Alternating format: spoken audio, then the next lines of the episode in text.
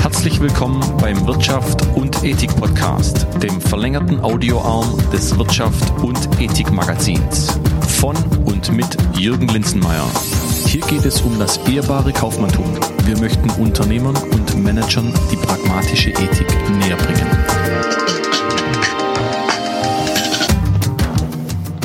Hallo, schön, dass du hier bist bei meinem Podcast Wirtschaft und Ethik, dem Podcast für Nachhaltigkeit in Wirtschaftsunternehmen. Der Podcast für Unternehmerinnen und Unternehmer, die Nachhaltigkeit als strategische Positionierung betrachten und die Good Practice Beispiele spannend und interessant finden. Mein Name ist Jürgen Linzenmeier und ich freue mich heute auf unseren Gast. Heute sitzen mir zwei Gesprächspartnerinnen gegenüber. Einmal Desiree Apple, Head of Global Marketing bei Mosca GmbH und Simone Mosca, geschäftsführende Gesellschafterin. Mosca ist ein unabhängiges und eigentümergeführtes Familienunternehmen im Bereich der Umreifungstechnik. Als Systemlieferant, Entwickler und Hersteller von qualitativ hochwertigen Umreifungsmaschinen, Umreifungsbändern und Transportgutssicherungssystemen. Moska ist weltweit unterwegs mit über 1000 Mitarbeitern. Genau damit zeigt sich schon unser Thema heute. Wie lässt sich in einem so großen Unternehmen Nachhaltigkeit umsetzen und in die laufenden Prozesse integrieren? Spannend. Also lassen Sie uns das Gespräch einfach beginnen.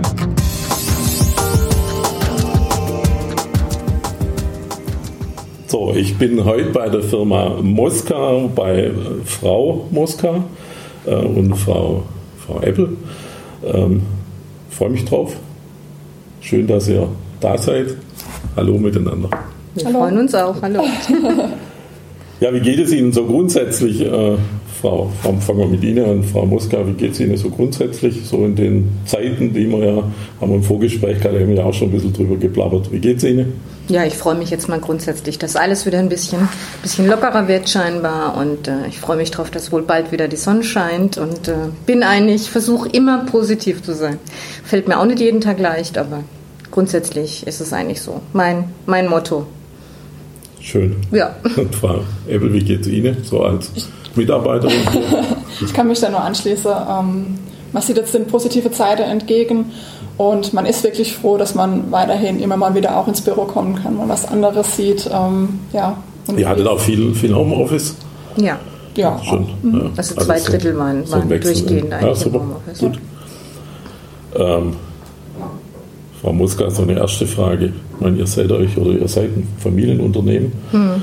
Äh, was hat Sie denn persönlich dazu gebracht, so eine große Verantwortung äh, in einer doch großen Firma, inzwischen habe ich gelesen, 1000, knapp 1000 Mitarbeiter, so eine große Verantwortung zu übernehmen? Das ist ja schon ein Schritt. Ja, was hat mich dazu gebracht? Es war eigentlich so, dass wir 2007, äh, 2008 äh, schon auch sehr durch die Krise damals gebeutelt waren und äh, ähm, ich hatte vorher die Moskau Elektronik aufgebaut äh, und geleitet und äh, wollte dann eigentlich, da war gerade unser Kleiner ein Jahr alt und wollte dann eigentlich mal äh, beim zweiten Kind ein bisschen Erziehungsurlaub machen.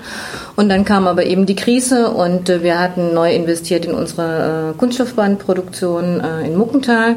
Und die Krise hat uns damals wirklich, also gerade Muckental, es war wie wenn ein Schalter umgelegt war und äh, da kamen viele Themen hoch, wo man gemerkt haben, dass die Prozesse einfach auch intern nicht passen. Also es waren auch viele, viele selbstgemachte Probleme, die wir hatten. Und äh, dann war es eigentlich so, dass mein Mann damals gesagt hat, Mensch, du hast ja gerade Zeit, also zum Thema äh, Erziehungsurlaub und eigentlich ein ganz kleines Kind, aber du hast doch gerade Zeit geh doch da mal rein und guck. Ähm, er kennt mich aber auch, er wusste, mir wird es gerade schon wieder ein bisschen langweilig. Also ich ähm, und, äh, und, dann bin ich da rein und dann war ich da drin und dann und dann ging das eigentlich auch Schlag auf Schlag. Ähm, ja, uns hat damals dann auch jemand verlassen, der das Ganze geleitet hat. Diese Lücke habe ich dann mit dem dortigen jetzt immer noch Betriebsleiter versucht zu füllen. Und wir haben uns da zusammen reingewurstelt und durchgewurstelt. Und ich habe auch so meine Liebe entdeckt für die Kunststoffproduktion. Hätte ich nie für möglich gehalten. Es war aber einfach so, der Funke ist übergesprungen. Und ähm, schwupps war ich in Muckenthal in der Bandproduktion und dann für die Bandproduktion zuständig. Und dann kam so über die Jahre eins, äh, eins nach dem anderen und ein Bereich dazu. Und äh, ja, es, also im Odenwald sagt man so is one. Also das ist, das, ich, ich kann Ihnen, also diese Frage ist mir auch am allerschwierigsten gefallen also schon ein zu beantworten. kaltes Wasser rein, rein ja, ja, schon. Aber ich, ähm, ja, eigentlich müsste man das jetzt auch meinen Mann fragen, äh, weil das war ja sicherlich auch, auch, auch mutig, aber ich glaube, das ist einfach, wir sind ja da auch zusammen reingewachsen. Mhm. Also wir waren auch sehr jung, als wir uns kennengelernt haben. Und auch die Übernahme meines Mannes vom Unternehmen war auch ein bisschen, bisschen holprig durch, durch, durch, durch, was heißt holprig? Er hat sehr, sehr früh eigentlich sich äh, entscheiden müssen, hier reinzugehen, weil mein Schwiegervater damals einen Unfall hatte. Und also es war alles ein bisschen, ich habe das eben schon von, von früh auf mit begleitet und ähm, es ist einfach so passiert. Ich kann Ihnen das jetzt gar nicht sagen, dass wir das so geplant hatten und hätten Sie mich vor 20, 25 Jahren gefragt, hätte ich auch eigentlich gesagt, ich möchte eigentlich nie den ganzen Tag mit meinem Mann auch zusammenarbeiten. So, haben wir immer beide gesagt. Jetzt ist es so und es klappt ganz gut. Also ja, von dem her. okay. Es gibt Grenzen. ähm. Das Netz hat es mir verraten, Frau Ebbel, Sie sind, also kurieren Sie mich äh, schon Ihr ganzes Berufsleben bei, bei Moska. Richtig. Fand ich eigentlich sehr, sehr spannend, auch dahingehend, äh, ähm, dass Sie ja, ja schon in der Karriere leider äh, schon nach, nach, sagt man, nach oben gefallen sind, mhm. zuständig fürs, fürs komplette Marketing. Ja. Ähm, aber irgendwas müssen Sie an der Firma ganz besonders schätzen, dass Sie, dass Sie hier geblieben sind. Das muss ja einen Grund haben, weil ich denke ja schon, dass das eine oder andere Mal auch mal jemand angerufen hat, der gesagt hat, wollen Sie nicht woanders mal? Es ist schwierig, was wirklich herauszudeuten. Das ist so wirklich das Gesamt Konzept Moska, das überzeugt, aber es sind auch so die persönlichen Entwicklungschancen, die man hier hat und auch das Vertrauen, das von der ähm, Geschäftsleitung, Geschäftsführung auch an die ähm, jungen Mitarbeiter, als auch an mich ähm, ja, herübergebracht wird, ähm, wo ich einfach sage, ja, hier fühle ich mich wohl. Und es ist auch nicht schlimm, wenn man mal was falsch macht, mal einen Fehler macht und ähm, ja, sich dadurch auch weiterentwickeln kann wie gesagt, so explizit was rauszuheben, fällt mir wirklich schwer, weil ich schon so lange dabei bin und einfach sagen muss, das Gesamtkonzept, das ist das, was mich überzeugt und die Firma ist authentisch, ich fühle mich hier wohl, es ist eher so die Familie hm. als äh, die Arbeit, ähm, auch mit den Kollegen. Von daher. Also da haben wir ja schon, schon so ein bisschen einen Aspekt der Nachhaltigkeit, dass man sagt, Mitarbeiter, gegenüber ist man halt sehr wertschätzend und, und respektvoll und, und ja. bringt sie auch, auch zusammen, was, was, was Innovation oder Führung oder wie auch immer, immer angehört. Äh, Frau Moska, vielleicht erzählen Sie jetzt mal den, den Zuhörern so ein paar Worten, was Moska denn eigentlich macht. Ja, also wir bauen äh, und vertreiben Umreifungsmaschinen. Also wir sind für die Transportgutsicherung zuständig. Wir entwickeln Lösungen für den Kunden ähm, und ähm, produzieren und vertreiben eben auch wieder die Konsumgüter dazu, also eben die Umreifungsbänder, die ähm, aus Kunststoff bestehen. Und äh, wir versuchen eigentlich den Kunden äh, da kommen wir auch wieder auf das Thema Nachhaltigkeit, die bestmögliche Lösung zu geben, um, um, um nachhaltig, ressourcenschonend und materialreduziert zu verpacken. Also es sind im Prinzip, wenn ich, in, wenn ich in, im Versandhandel was, was bestelle, sind es die, die Bänder, mit denen mhm. das Paket sozusagen. So äh, kennen uns, genau. Das ist auch das meiste, wo dann die Leute sagen, ah ja, das sind diese schwarzen Bänder, die um die, um genau. die Pakete gewickelt sind und die so schwer aufzumachen sind. So, das bekomme ich auch ganz oft gesagt. Ja, das ist auch ein Bereich, aber der größte Bereich ist eigentlich äh, mehr so in der Intralogistik mittlerweile oder im, in, in der Wellpappe. Also eigentlich so eher dieses, dieses Handling äh, ähm, auf den Paletten, ja, auf dem LKW. Ähm, der Kunde, also so Privatkunden an sich kommen wirklich nur im Paketversand mit mhm. Umreifungsbändern in Berührung.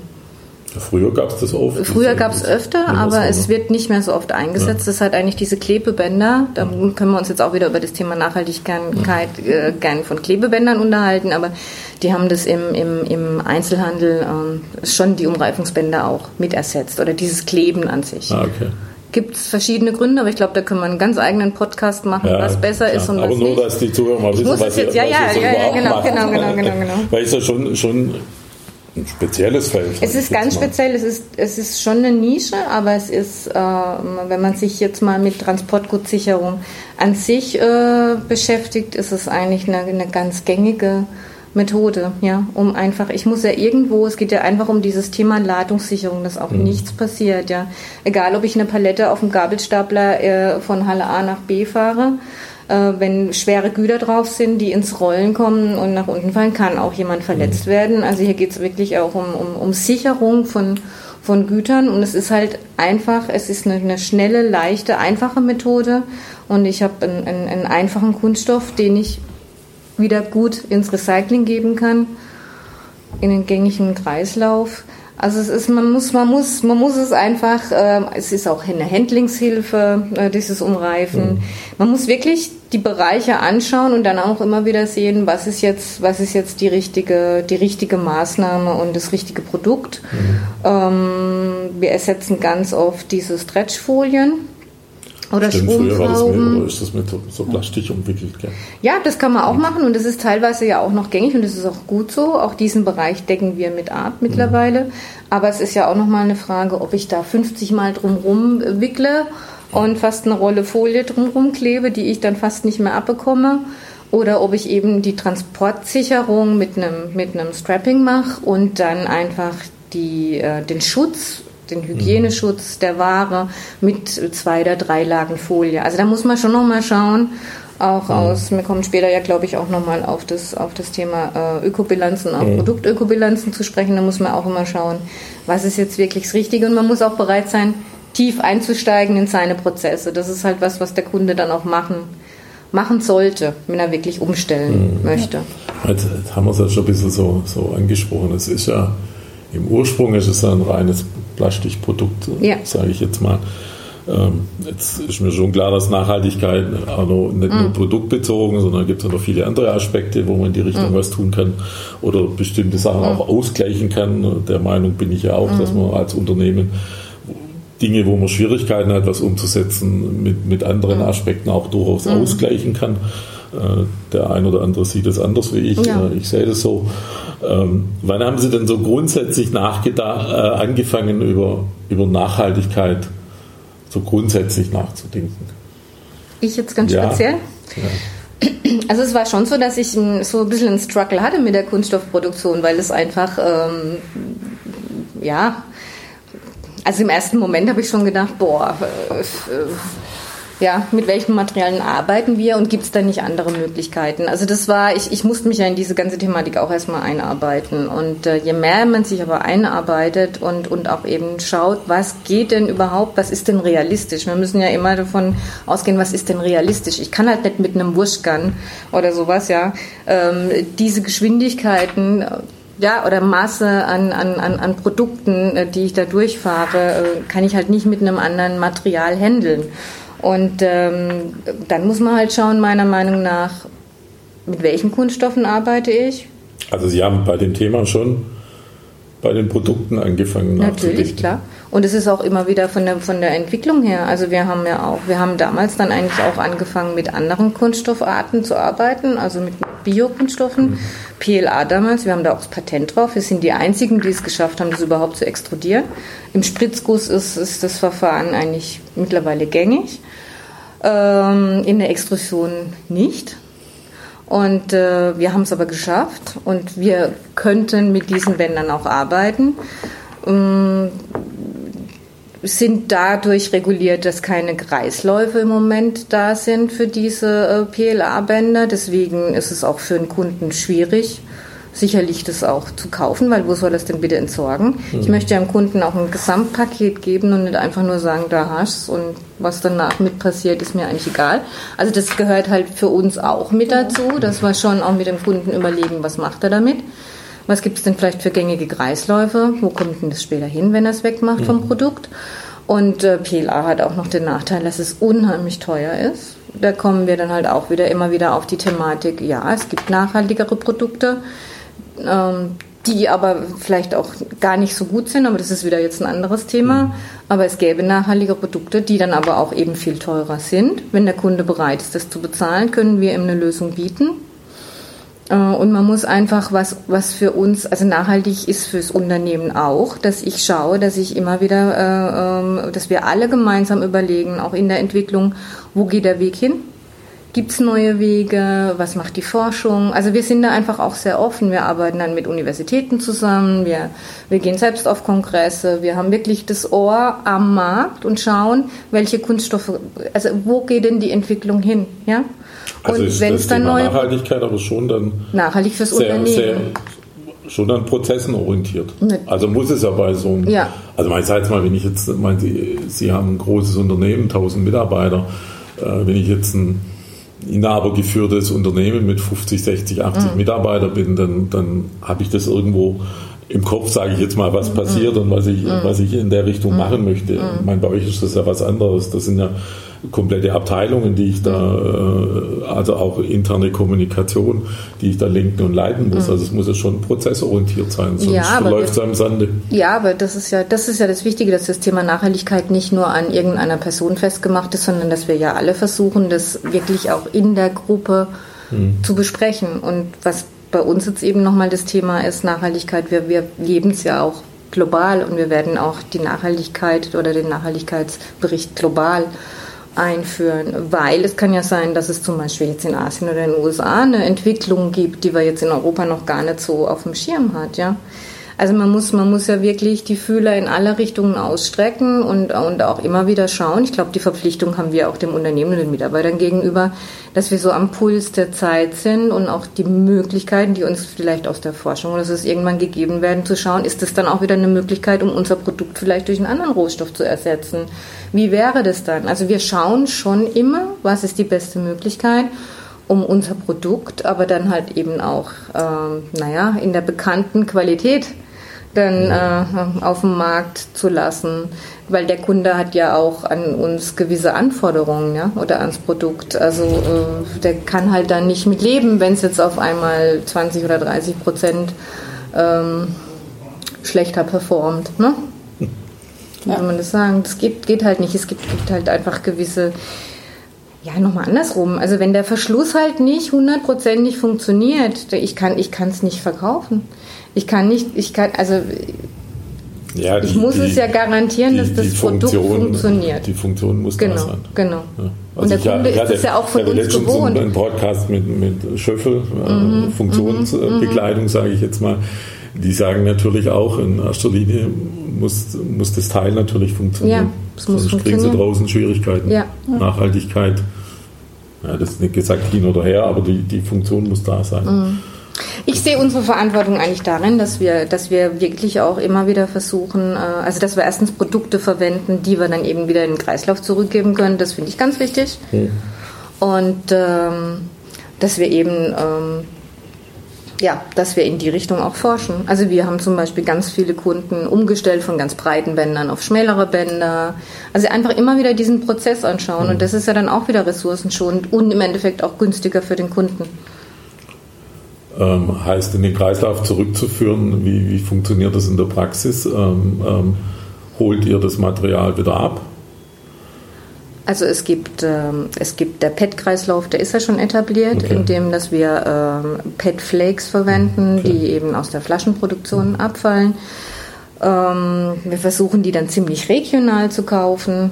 Das ist auch nochmal ein Thema, dass wir sie eben nicht, keine Ahnung, in Polen oder in der Tschechei beziehen, sondern auf dem deutschen Markt. Ähm, dann werden die, die Bänder produziert, gehen an den Kunden und die Kunden geben ja eigentlich gerade die PET-Bänder. Das kommt ja alles wieder in den gelben Sack und wird dann über den Recycler sortiert. Okay. Also im Moment äh, läuft das Ganze über das duale System. Okay. Wir haben äh, mit PP zum Beispiel haben wir jetzt äh, schon angestrebt, zum Beispiel mit Partnern aus der Entsorgungsbranche dann beim Kunden direkt abzuholen. Mhm. Ähm, Das geht ja dann aber auch nur, wenn die Bänder in der Intralogistik in der eigenen Verwendung bleiben. Dann könnte man sowas machen. Also das sind auch Themen, die wir besprechen. Gehen aber diese Bänder äh, um die Ware gewickelt in den Handel, dann muss ja im Endeffekt, ist ja der Handel für die Entsorgung zuständig. Aber da telefoniert man durchaus auch, äh, also die rufen ja auch an und fragen dann, welche Möglichkeiten gibt es dann. Nochmal ein bisschen zurück zu dem, zu dem Thema großes Unternehmen und, und Prozesse. Habt ihr da regelmäßig Meetings äh, zu dem Thema Nachhaltigkeit? Ähm, äh, ja, also wir haben ähm, so ein Nachhaltigkeitsprojektteam. Okay. Ähm, wir tauschen uns mindestens einmal in der Woche aus. Es gibt aber auch Themen, die dann in einem kürzeren Intervall dann auch besprochen werden oder wie sie gerade anfallen. Ähm, ja, je nachdem, welcher Projektfortschritt dann auch ist, ähm, gibt es dann auch ähm, ja, Updates in größeren Runden. Aber wir tauschen uns mindestens einmal in der Woche. Also das ist schon, schon ein, ein fixer Show, Showfix ja, sozusagen, genau. wo ich mich über das Thema mhm. ganz konkret bei Moskau austausche. Ja. Welche, welche Themen sind jetzt da unter nachhaltigen Aspekten außerhalb der, der Produkte auch noch äh, ein Thema, gesellschaftliches Umfeld, äh, Mitarbeiter, ja. haben wir vorhin gesagt. Genau, zum Bereich ähm, Soziales haben wir jetzt ähm, einen Code of Conduct aufgesetzt, ähm, den wir auch zeitnah jetzt verabschieden wollen, also auch diese sozialen Themen, die dann damit ähm, reinfallen. Ähm, gleich schauen wir auch, wie wir die ähm, globalen Standorte noch mit einbeziehen. Wir haben eine orientierende Ökobilanz ähm, für die komplette Moska-Gruppe, also weltweit, mhm. erstellen lassen von einem externen ähm, Experten. Und daraus haben wir jetzt Maßnahmen abgeleitet. Und ähm, ja, die müssen wir jetzt natürlich auch mit den einzelnen Standorten ähm, abstimmen, weil, wie Frau Moska schon meinte, es bringt nichts jetzt für den äh, für hier Moskau-Waldbrunn ähm, super äh, ja, nachhaltiges Konzept aufzustellen, das dann aber nicht in die Moskau-Gruppe passt, weil wir sind ein weltweiter Konzern, wir sehen uns als Gruppe. Ähm, unsere Tochtergesellschaften haben genauso eine Verantwortung, nachhaltig zu handeln. Ähm, von daher ja, sind das so die, die nächsten Schritte und Themen, die wir jetzt auch besprechen. Wie viele Standorte habt ihr insgesamt weltweit? 18 Niederlassungen. Wie, reagiert jetzt ein, der Standort in Asien zum Thema Nachhaltigkeit? Man muss sagen, die sind schon von Anfang an mit eingebunden. Ähm, also gerade die Produktionsstandorte haben wir von Anfang an mit einbezogen, ähm, ist USA, Kanada, Malaysia, weil die natürlich den größten Impact auch haben. Ähm, wir haben auch die Standorte UK, Spanien, Frankreich in die orientierende Ökobilanz mit einbezogen, dass die auch gleich wissen, ja, was Sache ist, um welche Themen das es geht. Wir ähm, informieren auch immer auf den International Management Meetings, ähm, was der aktuelle Stand ist, wo die Reise hingeht. Und die fordern das auch. Also die sehen auch die Entwicklungen. Klar sind die länderspezifisch ein bisschen anders vielleicht wie in Deutschland, weil die andere Regularien ähm, haben. Aber die sind alle genauso bei dem Thema dabei wie wir auch. Also die brennen da auch dafür, die sehen auch die Notwendigkeit, einfach zum Thema Nachhaltigkeit ähm, was zu tun, weil wir stehen im Fokus, wir verkaufen Kunststoff, wir mhm. bringen Kunststoff in den Umlauf. Ähm, heißt, wir sind da davon betroffen und ähm, ja, die brennen da genauso für das Thema und sind da auch bereit, entsprechende ähm, Änderungen ähm, mitzutragen Ideen mit einzubringen. Also die sind da wirklich offen dafür. Und das, das sind aber hundertprozentige Töchter. Also das sind nicht irgendwie Zulieferer, äh, sondern das sind Töchter von euch sozusagen. Ja, also aber USA, USA hat noch eine andere äh, Inhaberfamilie äh, mit dabei, okay. aber ähm, ja. Ja, weil viele, viele Unternehmen, äh, stelle ich fest, äh, mein, die sind dann oftmals halt äh, lieferantenorientiert, also er hat Lieferanten in in Asien haben und, und, und. Und die tun sich da, obwohl sie es möchten, halt was Einfluss angeht, äh, teilweise schon, was Lieferkette, Stichwort hm. Lieferkette, tun die sich schon sehr, sehr schwer. Hm. Nee, also ich muss ehrlich sagen, gerade in, in, in Asien bin ich eigentlich selbst auch sehr überrascht. Aber ähm, also die haben zum Beispiel auch weniger Schwierigkeiten, jetzt im Moment große Mengen RPP einzusetzen, also recyceltes PP. Hm.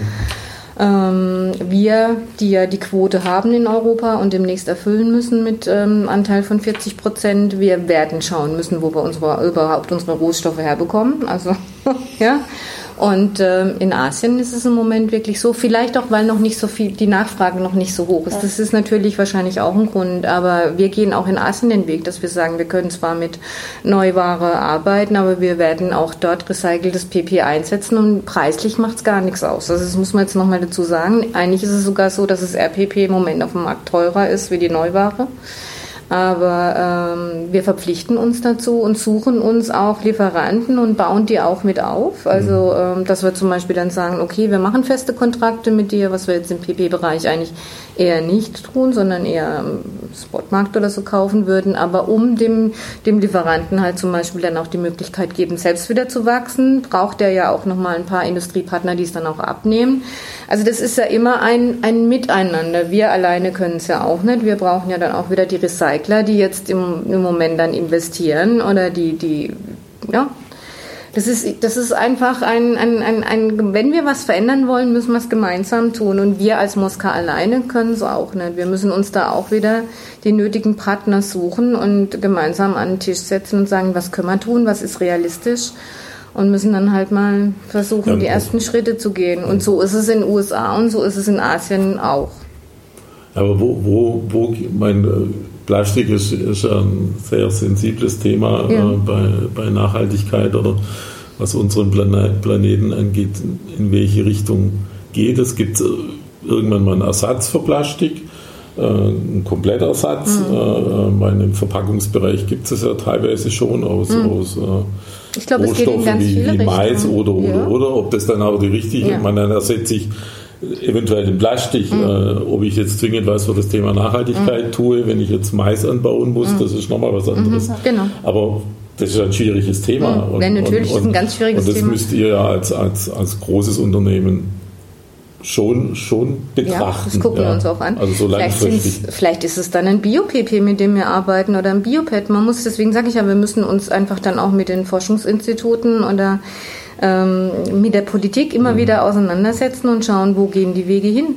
Ganz klar. Also wir interessieren uns, wenn irgendwas auf den Markt kommt oder wir sehen, es geht in eine Richtung, schauen wir, dass wir Informationen bekommen, dass wir Material bekommen, dass wir es testen, dass wir schauen, wie funktioniert, wer ist ein Weg für uns. Und es wird ja von den Kunden auch eingefordert.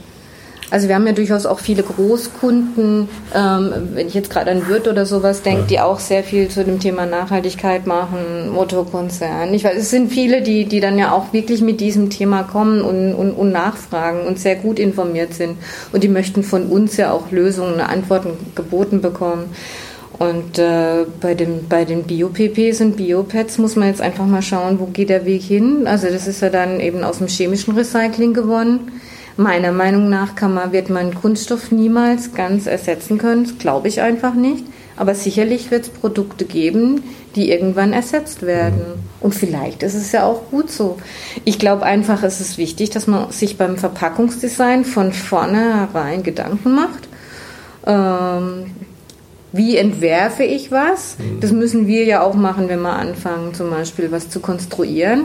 Sollte man sich ja auch schon mal wieder Gedanken machen, ähm, wie kann ich die einzelnen ähm, Kernkomponenten dann wieder später recyceln. Also wenn ich Nachhaltigkeit wirklich richtig machen will, fange ich eigentlich in der Konstruktion auch schon ganz vorne mit an, wenn ich mein Produkt entwerfe.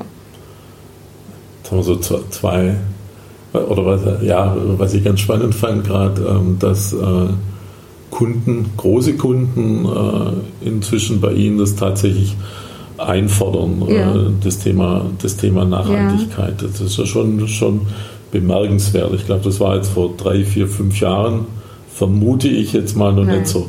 Hm. Also da waren es eigentlich was mehr von uns getrieben, ne? Ja. aber es tut sich schon viel. Genau, die Nachfragen werden mehr. Ähm, aber wir können uns natürlich glücklich schätzen, dass wir schon angefangen haben, auch den Weg mhm. zu hm. beschreiten. Wir haben Antworten und ähm, es geht auch nicht darum, also es gibt wirklich Kunden, die kommen und sagen, ja, wir wollen keinen Kunststoff mehr. Aber es geht ja auch nicht darum, den Kunststoff eigentlich zu ersetzen, sondern zu schauen, okay, welche Wege gibt es für den Kunststoff noch? Klar, wir überlegen auch, ähm, nachwachsende Rohstoffe einzusetzen. Wir haben ja schon ähm, viel Forschung und Entwicklung ähm, in das Thema auch gesteckt, aber es geht ja auch darum, okay, ich habe meinen Kunststoff, was mache ich damit? Kreislauf schließen. Mhm. Ähm, es ist ja ein, ein Rohstoff, den ich ähm, immer wieder verwenden kann. Und wenn wir uns umschauen, es ist fast überall Kunststoff mit dabei. Also wie soll ich den jetzt ähm, auf einmal komplett ersetzen? Ähm, von daher denke ich auch, man sollte sich ähm, in viele Richtungen Gedanken machen und wir machen uns eben auch Gedanken, wie können wir den Kunststoff im Kreislauf halten, ähm, den Kreislauf auch schließen äh, mit verschiedenen Kooperationen, ähm, das Ganze auch recycelfähig machen. Ähm, ich denke, da geht auch die Reise hin. Absolut. Also ich habe mir da auch die letzten fünf, sechs Monate auch nochmal intensiv Gedanken gemacht. Also früher waren Firmen sehr, ich drücke es mal relativ hart aus, äh, sehr egoistisch unterwegs äh, und haben ihre Produkte gehabt und die muss ich jetzt verkaufen mit der Spanne und, und gut ist. Gibt es heute auch noch. So, gibt es immer, noch, immer noch genügend.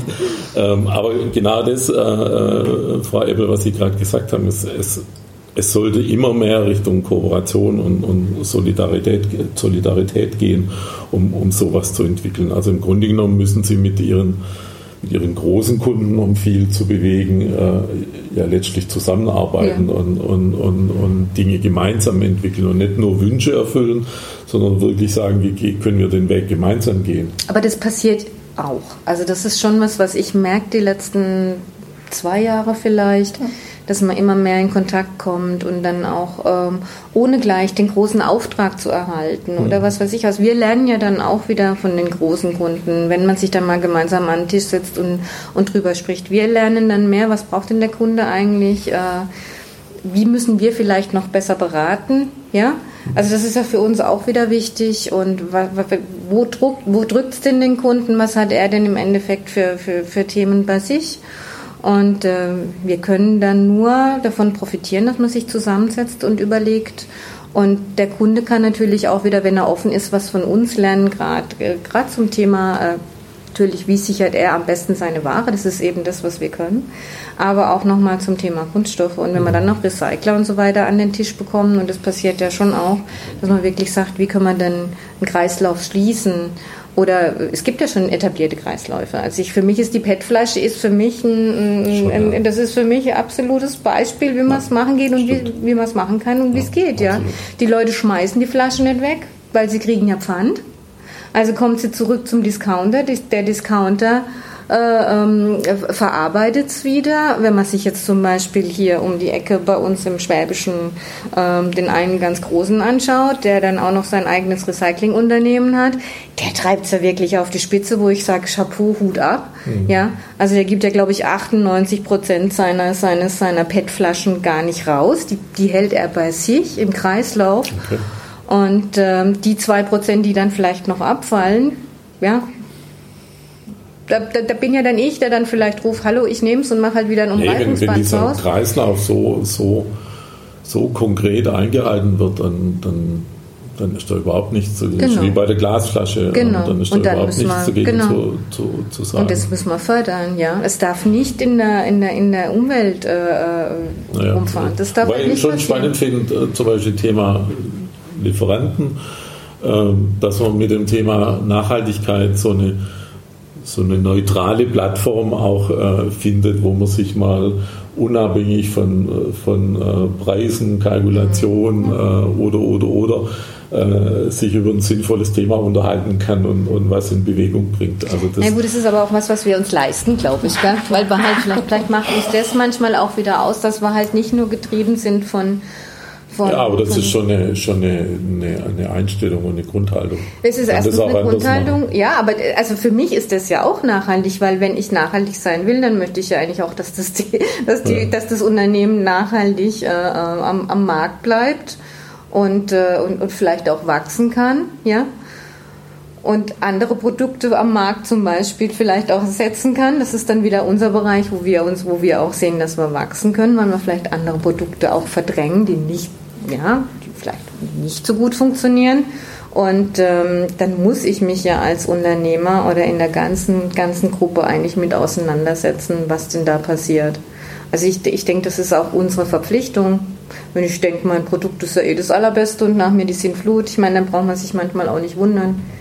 Nee, und ich sehe auch tatsächlich immer noch in, in den unterschiedlichsten Branchen, und das habe ich jetzt ja auch so rausgehört, ähm, dass man dass man sich schon als Leuchtturm äh, äh, noch etablieren kann und sagen, ich bin der Vorreiter und, und dann kriegt man halt von Lieferanten solche solche Anfragen, äh, weil wenn die halt mal suchen und recherchieren, dann finden sie ja unter Umständen in bestimmten Branchen halt nicht so viele, die sich mit dem Thema beschäftigen. Ja, aber es kann dann auch passieren, das dass sie sich mit uns unterhalten und dann halt doch zum günstigeren gehen. Aber das, ja, das, ja, das, das war so mein zweiter, tatsächlich noch mein ja, zweiter Punkt. Dass, dass ich, ich habe eine Lieferantenebene, wo ich mich ja, auf, über ein neutrales mhm. Thema, Anführungszeichen, Nachhaltigkeit unterhalten kann, am Ende des mhm. Tages auch profitieren kann, also beide mhm. profitieren mhm. können.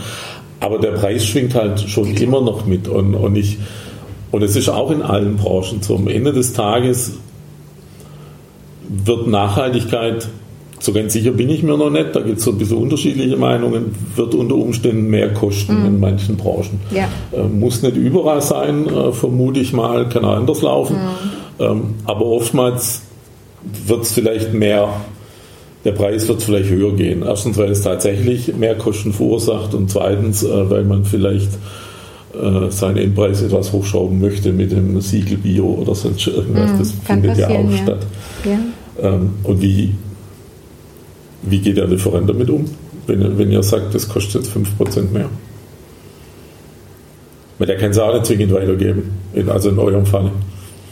Also wir haben auch definitiv schon Kundenaussagen gehört, also Kunden, die auch zu dem Bereich ähm, Nachhaltigkeit schon ganz weit sind, die gesagt haben, Nachhaltigkeit darf nichts kosten. Mhm.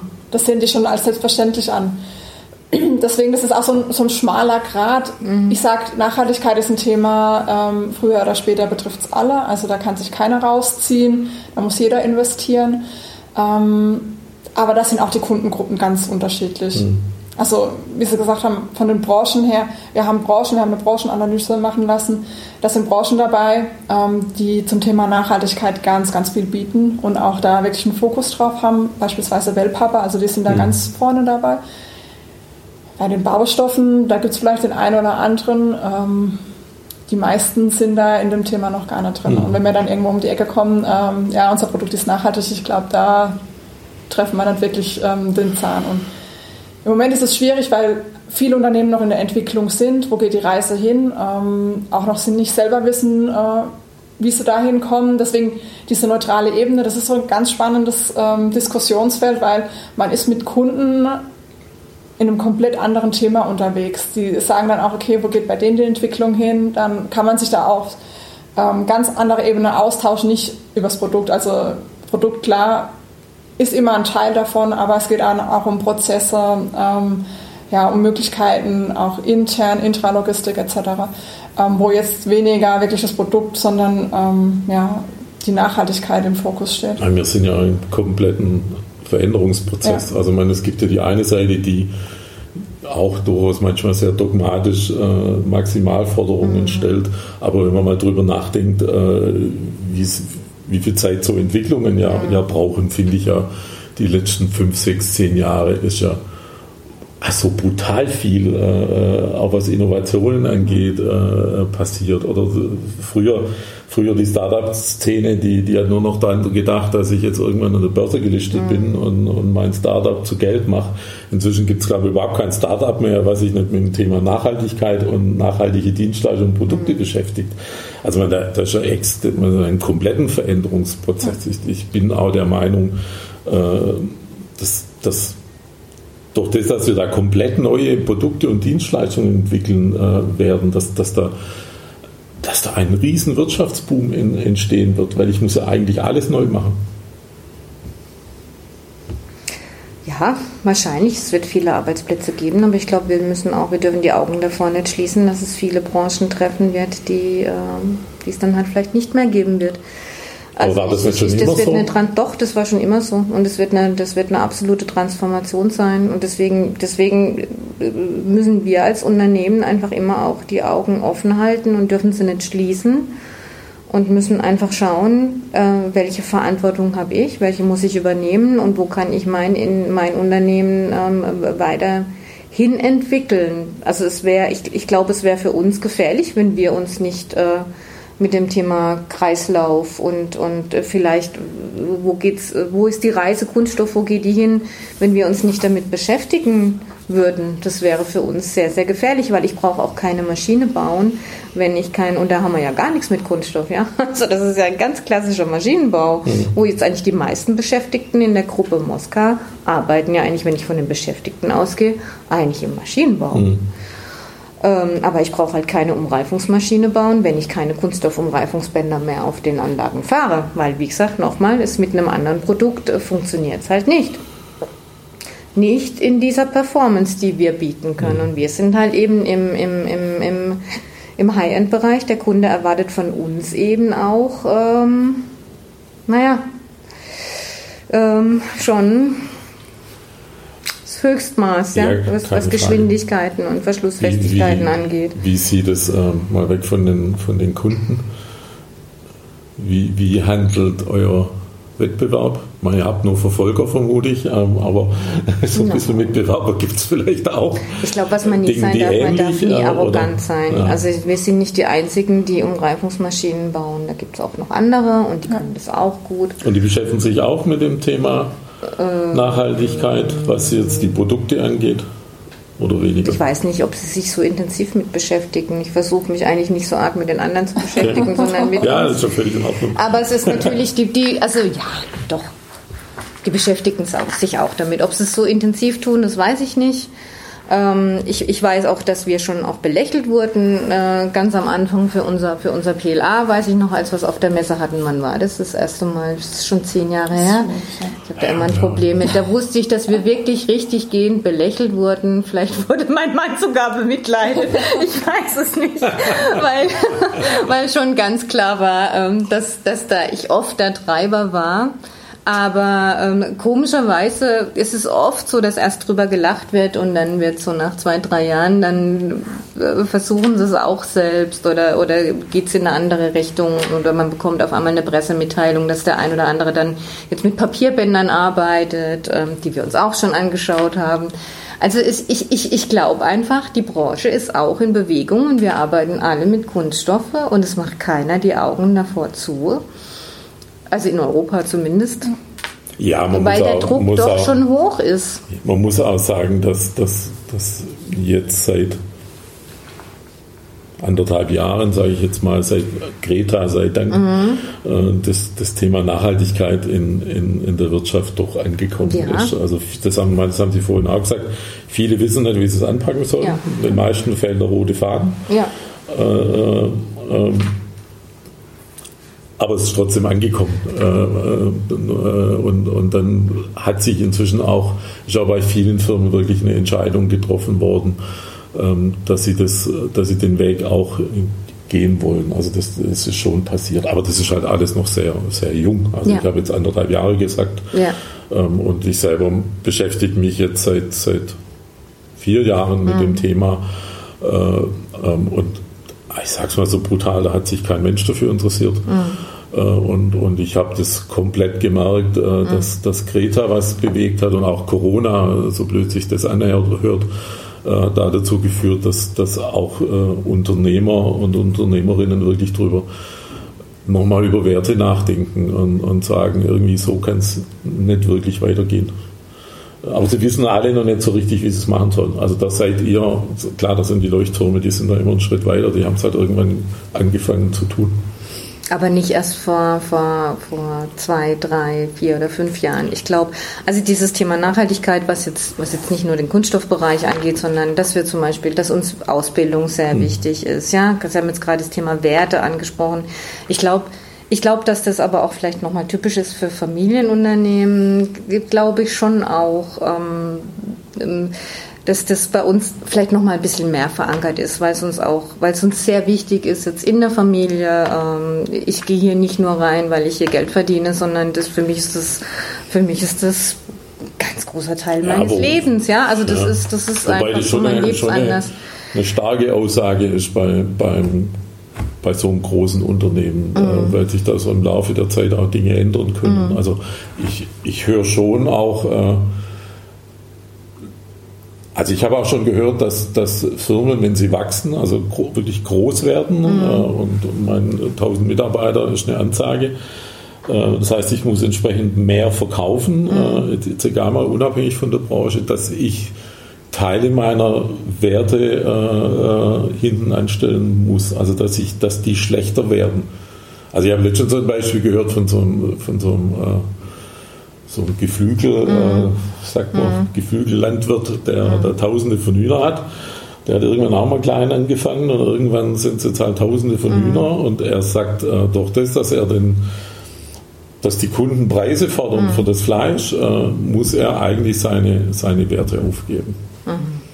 Ich, also sehe ich bei uns jetzt hier nicht so. Der große ja, Unterschied ist, ja, der große Unterschied ist, wenn ich wachse oder der Unterschied ist jetzt zum Beispiel, wenn ich die zwei Standorte betrachte. In Muckental zum Beispiel habe ich halt bei den 40 Mitarbeitern wirklich jeden ganz persönlich auch gekannt. Ich wusste, ich wusste ungefähr, wo kommt der her, ja, Familienhintergrund und so weiter. Das ist nochmal familiärer. Das ist jetzt hier am Standort in Malbrunn ein bisschen schwerer, weil es einfach auch mehr Personen sind und weltweit noch schwieriger. Das, das sind dann, wenn ich jetzt zum Thema Werte, das ist was, was, was, was, was sich verändert, wenn man wächst, was man dann nicht mehr so leben kann. Aber dann sage ich auch, es bin ja nicht nur ich, das geht ja in einer Kaskade nach unten. Dann ist es aber bitte der, der, der, der Abteilungsleiter oder, oder, oder der Meister, ja, der, der sich aber bitte auch wieder um, um, um seine Leute auch, ist, ist jetzt kümmern das richtige Wort, das weiß ich nicht, aber der einfach da ist als Ansprechpartner und der diese Werte des Unternehmens auch vertritt. Und das ist uns einfach wichtig. Also wir müssen sehr von oben nach unten leben. Mhm. Und sicherlich haben wir auch mal ein schwarzes Schaf dabei und wir kriegen nicht mehr alles mit. Das ist der große Unterschied, wenn man wächst. Mhm. Dass man dass man es einfach auch nicht mehr so ganz alleine in der, in der Hand hat, sondern man muss halt ganz viel Vertrauen auch in die Mitarbeiter haben, dass das, dass das dann auch so läuft, dass das verstanden wird, dass diese Transformation, dass die auch von allen gelebt wird. Ja, das hat, das, das hat macht, viel mit der eigenen persönlichen Haltung zu tun. Ja, natürlich, ganz klar. Also, dass man da wirklich ja, Wert darauf legt, dass es so läuft. Ja, aber ist es nicht wie bei der Erziehung von einem Kind? Es geht ja auch übers Vorleben. Ja, aber ich fand das, das was ich am Anfang äh, äh Sie gefragt habe, äh, warum Sie äh, nie gewechselt haben, sondern ja. von Anfang an sozusagen hier äh, ihre Karriere gemacht haben, äh, das schließt sich da jetzt ein bisschen der Kreis. Also das, äh, das finde ich schon, spricht für sich äh, und ich glaube, das geht anderen hier auch so, weil das, das spürt man einfach. Ich sage auch immer bei, bei so, bei mir ist es so, wenn ich so bei so, so, so Leuchttürmen, mhm. nachhaltigen Unternehmen auf den Parkplatz fahre, äh, es ist eine andere Energie. Das, ja, und wenn du unten reinläufst in eine Zentrale, äh, es, es ist anders wie, mhm. wie in Firmen, die, die so nicht denken. Mhm. Das, also ich spüre das total und mhm. ich finde das für mich da immer sehr wohl. Jetzt haben wir auch komplett unseren, unseren, komplett, komplett unseren, unseren Fragebogen haben ja, wir jetzt ja. komplett ignoriert, aber ich glaube, wir haben es trotzdem alles ja. irgendwie durchgemacht. Ich weiß nicht, ob wir jetzt was vergessen haben oder Ihnen noch wichtig ist. Ähm, so ein bisschen in Bezug vielleicht auf, auf Nachhaltigkeit nochmal zum, zum Schluss. Äh, wie soll es bei Moskau zum Thema Nachhaltigkeit weitergehen? Wo, wo, sehen Sie da Moskau in, in, weiß nicht, zwei, drei, fünf, zehn, 20 Jahren? Sind wir, vorhin haben wir schon gesagt, sind wir noch plastikfrei? Äh, oder ähm, haben Sie hier äh, ein Maisfeld, wo Sie danach Ihre Verpackungen generieren sozusagen? Ich habe keine Ahnung, wo es hingehen kann. Weil ihr habt ein spezielles Thema, also ja. Produktthema. Also ich sag mal, wir sind jetzt gerade dabei, das alles mal zu quantifizieren und wirklich zu sagen, okay, wir brauchen quantitative Ziele auch. Es ist ja nicht nur alles qualitativ, sondern auch quantitativ. Was wollen wir erreichen die nächsten Jahre? Das wollen wir auch ähm, explizit festschreiben. Ähm, welchen CO2-Ausstoß wir bis wann tatsächlich auf Null reduziert haben möchten. Wir haben schon einige Anfragen jetzt auch laufen, ähm, sei es zu PV-Anlagen, sei es zur Gestaltung unseres Betriebsgeländes. Ähm, es gibt schon ganz, ganz viel. Also wir haben schon PV-Anlagen. Unsere Produktion in, in Muckental ist so ein Paradebeispiel dafür, wie man ähm, wirklich eine nachhaltige Produktion auch aufbauen kann. Aber wir müssen den Schritt jetzt auch weitergehen ähm, und eben auch die Maßnahmen umsetzen. Deswegen, ich denke, wir haben schon wirklich viel, viel gemacht. Wir haben aber auch noch viel Potenzial in Zukunft genau. umzusetzen. Ähm, wo wir dann wirklich in äh, 30, 40, 50 Jahren stehen, wie die Produkte aussehen, wie Frau Moska meinte, wir müssen da einfach am Zahn der Zeit bleiben, gucken, wo gehen die Einzelentwicklungen hin, nicht nur in eine Richtung forschen, sondern wirklich auch breit gefächert ähm, gucken, was sind die Möglichkeiten. Auch intern haben wir ganz viel in der Forschung und Entwicklung, ähm, wo wir ausprobieren, testen ähm, in jeglicher Weise. Von daher und es ist wirklich jeder dabei und das macht ja. einfach jeden Tag auch nochmal immens Spaß, ja. Und ich glaube, daraus schöpft man auch wieder so die Kraft, auch in Zeiten wie, wie jetzt im Moment, wo man sich nicht so oft sieht oder sowas, aber dieses, dieses, wie soll ich denn sagen, aber es ist immer so ein bisschen so, der Drive ist immer da, ja, dass man so gemeinsam, dass man einfach auch mal eine Tür aufmachen kann sagen, ich habe da gerade wieder so eine Idee, ja, wo man dann einfach ähm, in, ins Gespräch kommt und überlegt, äh, ist das eine Möglichkeit? Und ich glaube, das macht uns auch aus und, und das wäre wichtig, dass wir das nicht verlieren, auch wenn wir vielleicht noch weiter wachsen ich glaube, das ist für uns ganz wichtig, dass wir diese, diese Innovationsfähigkeit, dass wir die beibehalten, dass wir nicht träge werden, dass wir offen bleiben miteinander in der Diskussion, ja, transparent und ähm, dass wir nicht, was in großen Firmen oft passiert, weiß ich selbst, dass wir uns nicht in irgendwelchen Bürokratiewahnsinn verheddern und, und die Kommunikation untereinander vergessen das sind so Themen, die sind, die sind einfach wichtig und da müssen wir einfach drauf acht geben, alle miteinander. Und was kommt? Wer hat gedacht, dass Corona kommt? Ja, ich weiß es nicht. Frau Eibel, Frau Moska, vielen Dank für das äh, spannende Gespräch. Danke Ihnen, Herr Lindenmeier. Das war der Wirtschaft und Ethik Podcast von und mit Jürgen Linzenmeier. Mehr Informationen erhalten Sie unter jürgen-linsenmeier.de. Wenn Sie jemanden kennen, dem dieser Podcast gefallen könnte, empfehlen Sie ihn bitte weiter. Vielen Dank, bis zum nächsten Mal.